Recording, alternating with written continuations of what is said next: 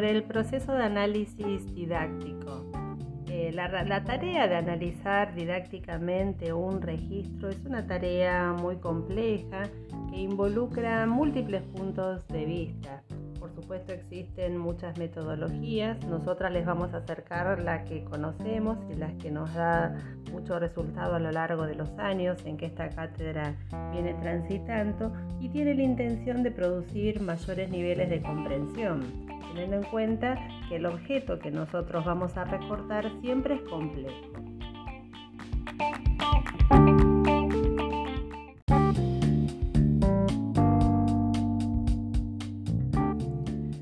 viene un segundo momento, una vez que cada miembro del grupo pudo introducirse en la lectura del registro, ya sea fílmico o escrito, y empaparse, como meter los pies en el barro donde la situación de análisis se está produciendo, ahí se empieza con una segunda lectura que está orientada ya a empezar a despejar, a separar dentro de la situación total partes, momentos, secuencias significativas por unidad de sentido, ¿no?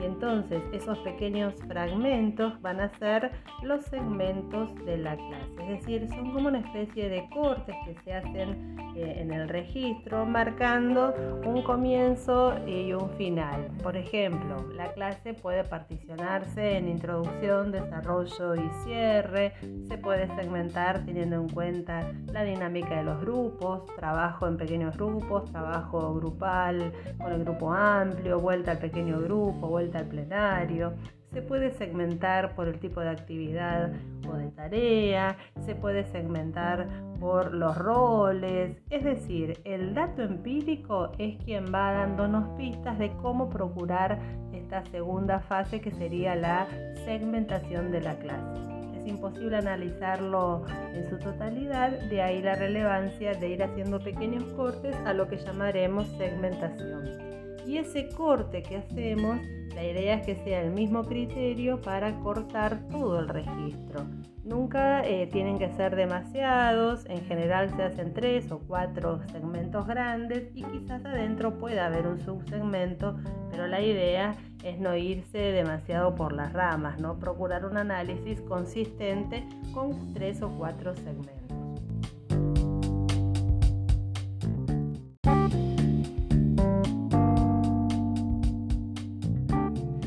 Entonces, una vez que logran desmenuzar cada conjetura, ampliar las interpretaciones después de este proceso de búsqueda de sentidos, de búsqueda de relaciones, una vez que estén bien seguros de que está todo sostenido con datos empíricos en primer lugar y de ahí van a buscar la teoría y que han producido estas hipótesis interpretativas de captar los sentidos, de comprender la situación desde los actores, de diferenciar la implicación de lo que allí acontece y procurar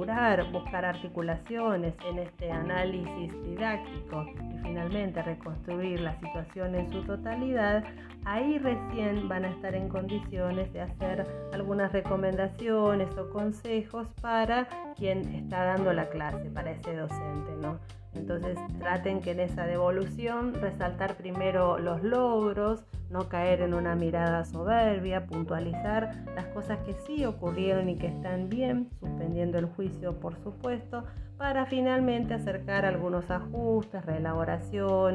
o preguntas que orienten futuros análisis en las recomendaciones finales. espero que les haya servido este podcast.